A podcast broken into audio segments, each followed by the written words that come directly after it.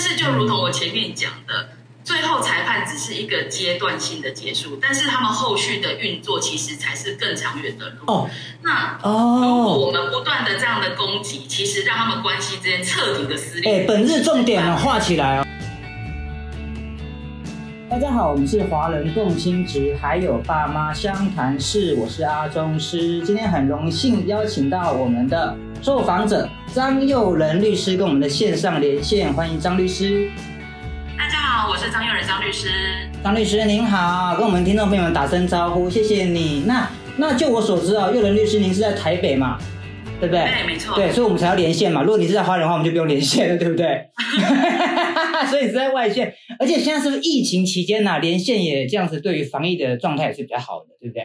是是是是。那今天我们要聊的主题啊，我们不是要聊疫情啦，我们要聊的主题是说，我们从律师，像您是专业律师的角度哈，我们去协助家事父母避免去离间孩子这样的一个行为。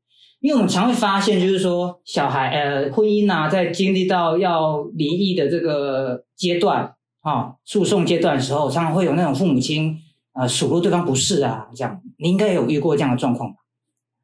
很蛮频繁的。很很频繁啊、你可以分享一两个小例子让我让让我听一下。嗯，你是说指这个父母有离间这样有没有有没有这个行为？对他们离间的行为有没有那种夸张的？其实呃，我我自己遇到的加油添醋的啊很夸张。比如说我自己印象深刻有一个例子是，嗯呃，他们其实已经在会面交往交接了，然后这时候可能探视方跟孩子玩的蛮开心，正准备要带走的时候，嗯，照顾方就在那里开始说：“哦，你玩的很开心哦，那我走喽，我现在要走了，你有听到吗？我要走喽。哦直接来一个，直接来一个那个道德灵魂拷问呢、是该嗯怎么说呢？他说：“那我要走了，然后就不愿意跟探视方离开，变成是这样子。哦，就会有遇到这样的状况。这样好了，那我们今天一样，还是有准备几个很专业的问题要来跟我们的律师来好好的研究一下。OK，那老问题啊，您也是参与完我们那个华人共青职三个阶段课程的律师嘛？那您认为哈、一位家事律师除了原本的法学教育啊，自己的专业知识啊，那如果案案件呢 涉及到有关未成年子女的部分，你觉得律师应该要在精进的专业职能是有什么部分呢？第一个是我觉得倾听跟理解当事人的情绪蛮重要的，甚至要进一步的去协助当事人情绪调节的一个能力。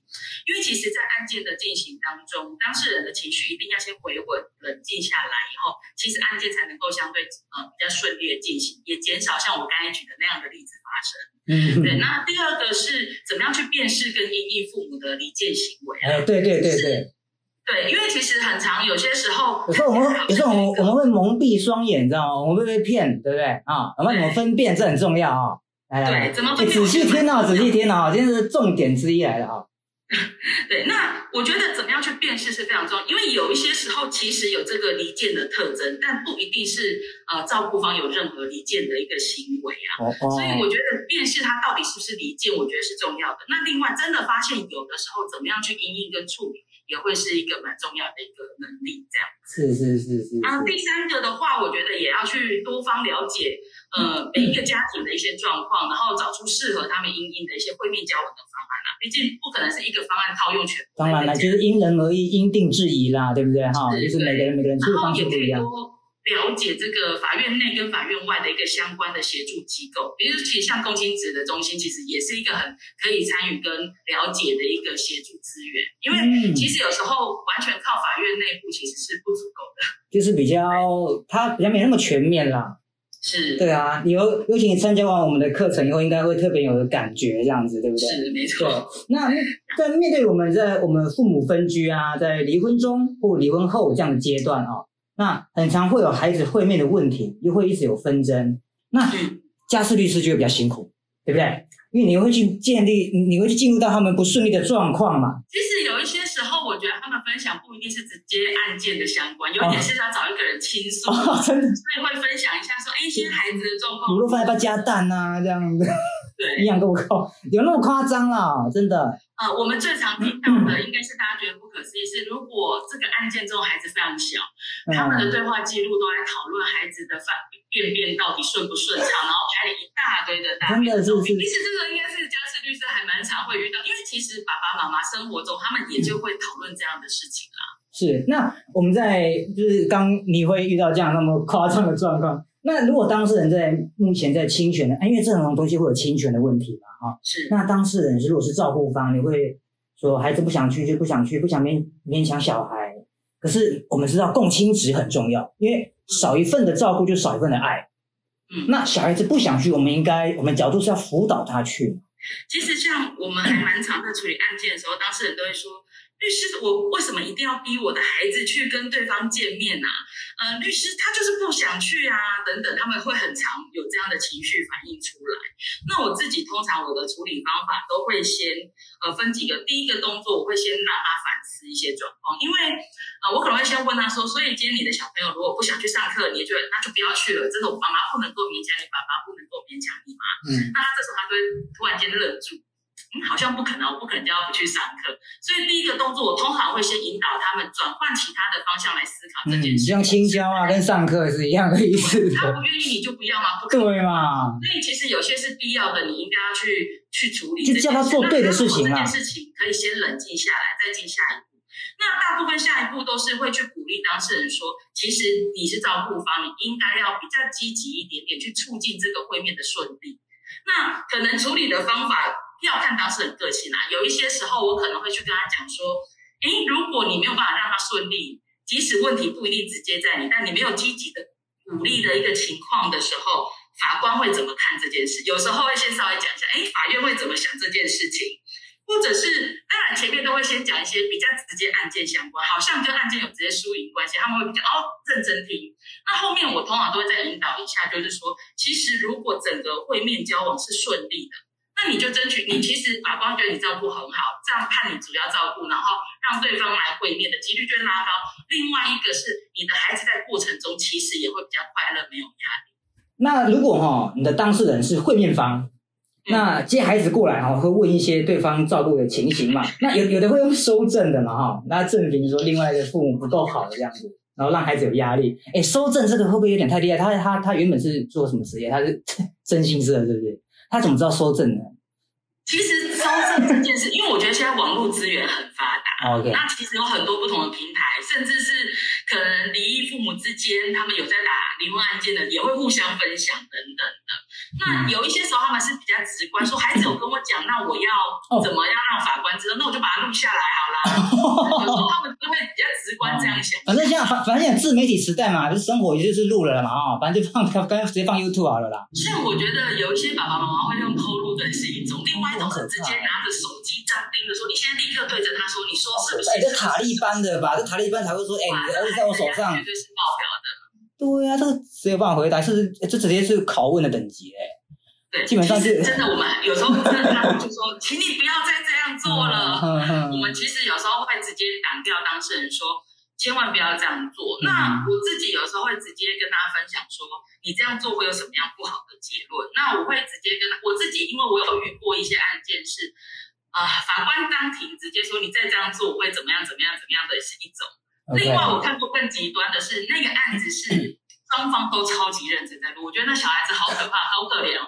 就会面是要被录，照顾是要被录，每一天都在被录，然后最后法官受不了，然后强烈逮捕哦，的备注栏写说禁止双方继续录音录音录音录音。呃 如果有怎样的话，我就如何如何。直接上铐带走。的一个情形。OK，这很特殊，这很特殊。可是哇，双方录音录影这黑熊喊嘛，那是很极端案例的。所以听众朋友们听到这一段哦，不往那走啦，太夸张啦，好不好？哦，那如果你觉得哈、他对，因为我们家事案件一定呃，虽然我们我们提倡家事案件是没有输赢的，但他总会总会有胜算嘛。嗯，啊，那如果他的胜算不高，你还会支持他在这个官司里面持续去缠斗吗？缠斗，因为他毕竟有他争取的权利嘛。应该是这样讲。其实我自己在处理家事案件，我都蛮鼓励当事人可以尽可能的透过和解或调解的方式来解决。调解先行，之前我们跟舒庭长有有录能够过，嗯，两个人谈好彼此都可以接受的方案，绝对比法官判下来好。嗯因为其实法官他也只是是说以在他一个第三人的角度来判，那他判出来的方案不一定不好，可是对于有可能对两造来讲运作上都不一定的顺畅，都的可能性是存在的。嗯，那与其让别人来决定自己，不如自己来决定自己的事情嘛。或者是或者是我们我们帮自己的孩子决定，因为像我们邓学仁教授也有讲到，就是说不要让陌生的法官啊去替你亲密的孩子去做任何的决定，对不对？应该是要让他自己最亲近的父母亲，或是让小孩子去决定嘛。是啊，所以其实如果他们能够自己好好用谈的，不管是一审、二审、三审，我随时都觉得你们愿意谈，我们都可以停下来，没有一定要打到底啊。好因为，打到底只是让律师多赚钱。其实有时候还会跟他们提到一件事，就是说，其实，在案件有时候法官判下来，好像已经输赢定论。嗯但是家事案件有它的特殊性，常常判决下来以后，大家去实质操作运作，又是另外一个开始。那如果说在只是想着我一定要输，我一定要赢这件事情，然后一定坚持把它打到血流成河，越来越糟。嗯，其实我们看过的案件都是一两年后就再回来，重新再跑一轮。真的假的那其实这样？并不会是比较好的，彼此都很累，还是更加血流成河开根号的概念呢。对。好夸张哎。OK，那我们我们分享一个案例啦，我们不要聊不要血流成河了，我们来我们来个正常的好不好？我们来嗯，有没有有没有在你或是你跟你的合作律师哦一起努力之下，让原本哈、哦、不顺利的呃这个僵硬的呃这个冲突的这个会面关系得到改善？嗯，这样的案例，其实我觉得有时候真的是找到遇到很不错的对照律师，或者是不错的调解委员的时候，都是有机会成立。那我自己想要分享一个呃比较特别的案件，这个案件的小朋友已经是国中生了。嗯然后在当事人来找我们的时候，他当下是说：“因为我们我其实，在跟对方分居以前啊，我跟孩子关系很亲密哦，而且孩子都非常依赖我。但是我分居完不久以后，一切都变了，孩子不愿意见我，嗯为什么然后发个讯息给他，他也都不回我。已读不回嘛回，来的讯息就是可能贴这双球鞋好漂亮，我要。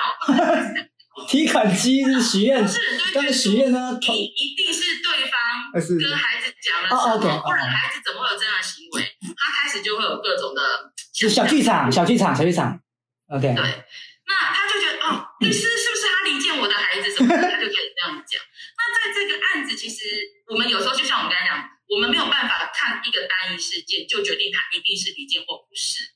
那在这个案子里面，我自己处理的方法比较特别，是因为我跟他讲说，你的孩子是国中生了，嗯。是年纪比较大的，嗯。那我就先引导他说，哎，你稍微回想一下，你们分居以后有没有发生一些什么样的事情？可能是你对方就是抱怨你的事，或者是你们两个有什么样明显具体的冲突等等。嗯嗯。那他有讲到一件我觉得蛮特别，他说有一次在他们分居的时候，小孩子半夜生病，然后就紧急送医，但当下因为他们分居状况，所以没有办法马上即刻联络到我们的当事人。嗯那当事人隔天早上才知道，然后就过去。但这件事情，孩子好像耿耿于怀，有三不五时会拿出来讲。你说小孩子会，他会拿出来说，半夜好像没有人照顾到他们的病情的感觉，这样子，对，被被他就说冷落到什么呃当事人当时不在啊？嗯是不是不要我了？被冷落到。OK，哦天哪，我靠，那我自己后来在这案子里面，我是请当事人说，你先不要去想嗯，对方到底也也脑补了丢啊啦，对，我说你不要去想这件事，这件事情现在不重要，因为你们小朋友已经是国中生，他也有一定自己的思考。判断力，那你应该去想是这件事情是我们刚刚推演出来，其实在孩子心里有一个疙瘩在的事情，你要不要先试着去跟孩子和解，然后解开了你们心中的结？那那一次后来，当时我觉得他也是听得进去，先想着修复啦，对，所以他后来是也在照顾方有稍微协助一下，把这些事情讲开，就是也是让他说，哎，你就问问你的孩子，嗯他还有什么很在意的事情，他们把它讲开。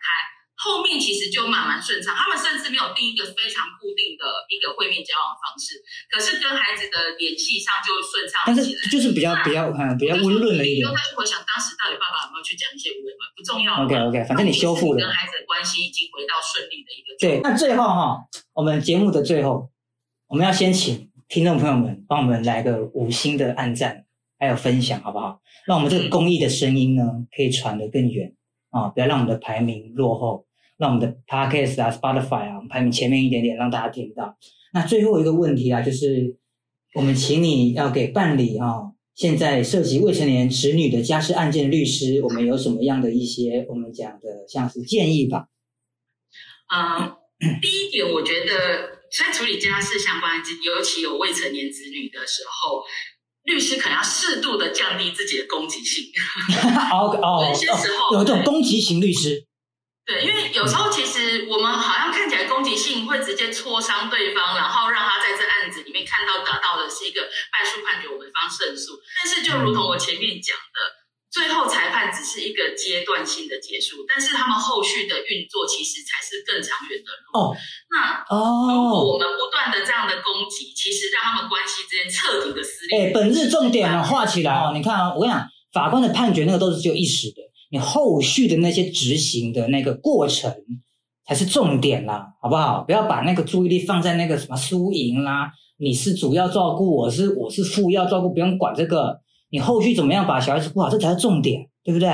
因为这真的是看起来好像我们律师的一个胜诉的战机，但是有可能对当事人的影响是另外一个层面的。那第二个是，我觉得家事律师最需要的是照顾好自己，因为我们就像刚才讲，我们其实很常听到很多的负面的而且还会看到一些黄金照片。然后，所以我自己就觉得说，一定要找到合适自己的舒压方式，对，然后适度的把自己的压力抒抒发出去，因为这个可以上我们，这个可以上我们那个华人三阶段的共情那个价值的课程，价值有有有课程里面有这个，对不对然后就还不错，他有你放一个香精油，然后引导大家对对放松很很棒我觉得还蛮不错的。对对，好，那今天谢谢我们的张佑仁律律师应台北跟我们连线，分享的宝贵经验，谢谢律师，啊谢谢。谢谢。